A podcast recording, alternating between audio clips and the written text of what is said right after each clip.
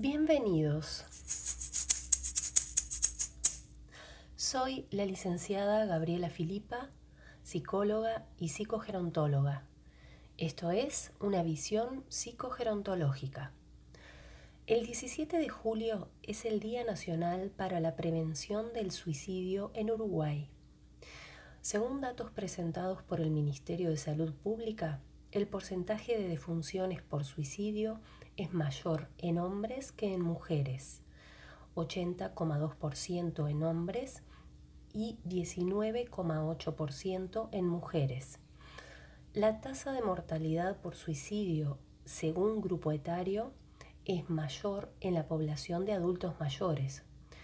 Entre las personas mayores de 60 años, el porcentaje va desde un 21,8% y va aumentando según la edad. Entre 70 y 74 años, el índice es de 28,1%. Entre la población de 75 a 79 años, el porcentaje es de 36%. Y en mayores de 80 años es de 41,3%.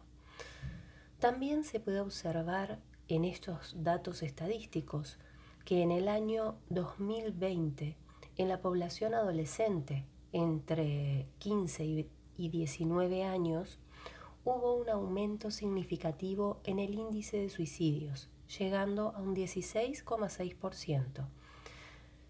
Es una temática que continúa siendo tabú. Si bien se han producido avances importantes, como por ejemplo Uruguay es el país que posee mejores registros de esta causa de muerte, lo que permite obtener datos precisos a la hora de realizar estadísticas. Pero aún queda mucho camino por recorrer, sobre todo en lo que se refiere a la adecuada capacitación en esta temática específica, de profesionales de la salud fundamentalmente, pero también en todas aquellas áreas en las que la vida del ser humano esté implicada, como ser educación, socialización, recreación, cultura, etc. También que la información correcta llegue a la población en general. En la presentación del Ministerio de Salud Pública se destaca la importancia de la capacitación del personal de salud en la detección de factores de riesgo en la población de adultos mayores. Aquí se presenta una doble dificultad para abordar esta temática. Por un lado, están los mitos y prejuicios existentes con respecto a la vejez, lo que se denomina viejismo, etarismo, edadismo, etc. Estos mitos eh, son, por ejemplo, para mencionar algunos de ellos, es que los adultos mayores son incapacitados o todas las personas mayores desarrollan algún tipo de demencia. Las personas mayores no poseen deseo sexual, son inactivos sexualmente. Los adultos mayores no poseen capacidad de aprender, las personas mayores eh, son niños grandes. Otro mito es que las pérdidas son un tema propio de la vejez.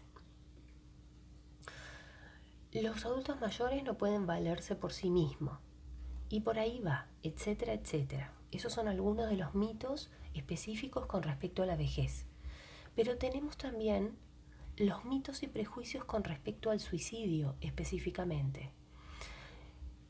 Entre ellos se encuentran el que dice que se va a matar no lo hace.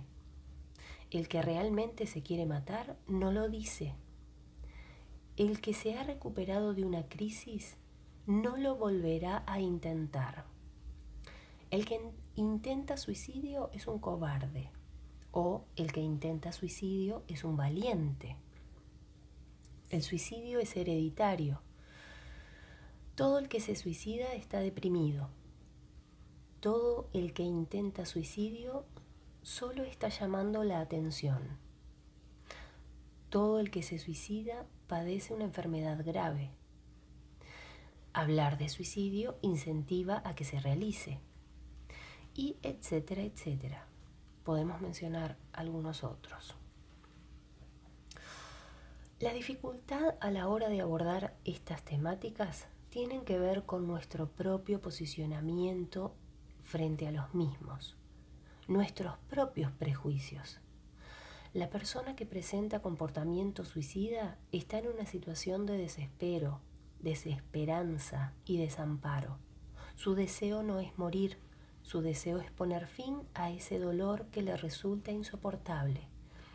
Posee lo que se denomina una visión túnel, en la que no puede ver otra salida posible. Hablar de prevención del suicidio es hablar de vida. Gracias por escuchar. Abrazo musical y longevo para todos.